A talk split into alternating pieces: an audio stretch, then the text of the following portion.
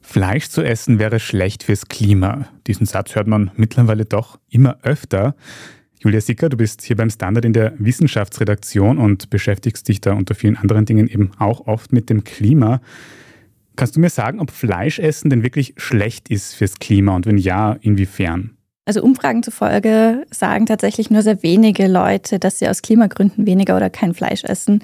Den meisten geht es tatsächlich eher um Tierschutz oder ihre Gesundheit, aber es könnte eben schon ein guter Zusatzfaktor sein und spielt zumindest bei mir auf jeden Fall auch eine Rolle, wenn ich überlege, ob ich nicht doch eine Mahlzeit mit Fleisch ja, auslassen will, was mir oft nicht so leicht fällt.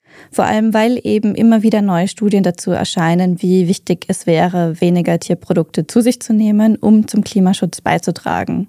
Also das hat zum Beispiel eben mit den Treibhausgasen, Methan und Lachgas zu tun. Lachgas wird beim Düngen von Feldern frei, Methan vor allem bei Rindern und anderen Wiederkäuern, die das vorn und hinten am Verdauungstrakt ausscheiden, um es möglichst elegant zu formulieren. Aber es spielen auch andere Aspekte eine Rolle, wie dass noch immer Wälder für Anbauflächen von Tierfutter gerodet werden. Und im September ist zum Beispiel eine Studie erschienen, die sich angeschaut hat, was wäre, wenn wir auf jedes zweite Schnitzel verzichten. Also nicht nur Schnitzel, sondern generell die Hälfte der konsumierten Fleisch- und Tiermilchprodukte.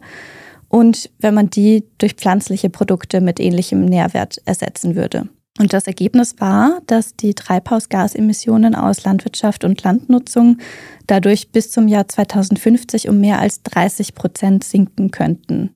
Und ja, die Ernährungsindustrie produziert ungefähr ein Drittel aller Emissionen. Das wäre schon ziemlich stark. Viele sagen, dass man bei der Ernährung nicht so wahnsinnig viel machen kann, weil essen müssen wir ja alle. Es gibt aber eben doch große Unterschiede im CO2-Abdruck, wenn man sich anschaut, wovon man sich ernährt. Und wir müssen unsere Emissionen so stark senken, dass da echt jeder Bereich zählt. Du hast gerade schon angesprochen, Regenwälder, die abgeholzt werden für die Fleischproduktion.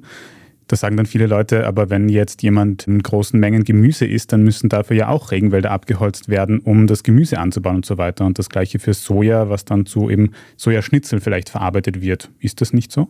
Es stimmt natürlich, dass auch pflanzliche Nahrung Anbauflächen, Wasser, Dünger und so weiter brauchen. In manchen Regionen und Gesellschaften kann man auch kaum auf Tiere verzichten, weil man viele Nahrungsmittel ganz schlecht anbauen kann, weil es eben zum Beispiel zu trocken ist. Und wenn zum Beispiel Schafe dann Gras fressen und in Energie umwandeln können, was wir nicht können mit unserem Verdauungsapparat, dann können Menschen auf die Milch von diesen Schafen oder das Fleisch und die enthaltenen Proteine halt auch angewiesen sein. Aber das große Aber fängt schon an bei der Tatsache, tierische Nahrung ist extrem aufwendig. Damit meine ich, mit einem Acker Soja kann man mehr Menschen ernähren, als wenn die gleiche Menge Soja erst von ein paar Rindern gefressen wird und die Menschen dann das Fleisch essen. Also da geht sozusagen Energie verloren.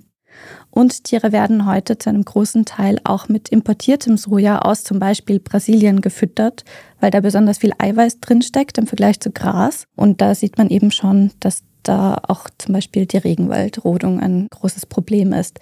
Prinzipiell ist es natürlich auch wichtig, dass Ersatzprodukte möglichst nachhaltig und möglichst mit wenig Wasser und wenigen Schäden für Biodiversität und so weiter hergestellt werden weil natürlich kann man auf einem Acker abgeholzten Regenwald in Monokultur Getreide anbauen oder eben in sehr trockenen Gegenden, wo man dann einen enormen Wasserverbrauch hat dadurch und den Boden überdüngen und so weiter. Und dann wird das vielleicht noch um die halbe Welt transportiert.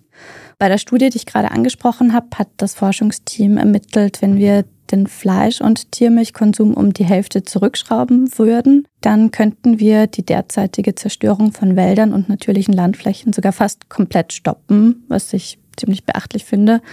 Und eine andere Studie hat vor ein paar Monaten herausgefunden, selbst gut produziertes Bioschweinefleisch hat achtmal so große Klimaschäden im Vergleich mit den problematischsten Pflanzenprodukten. Das sind pflanzliche Öle. Also da ist eben ein ziemlicher Unterschied.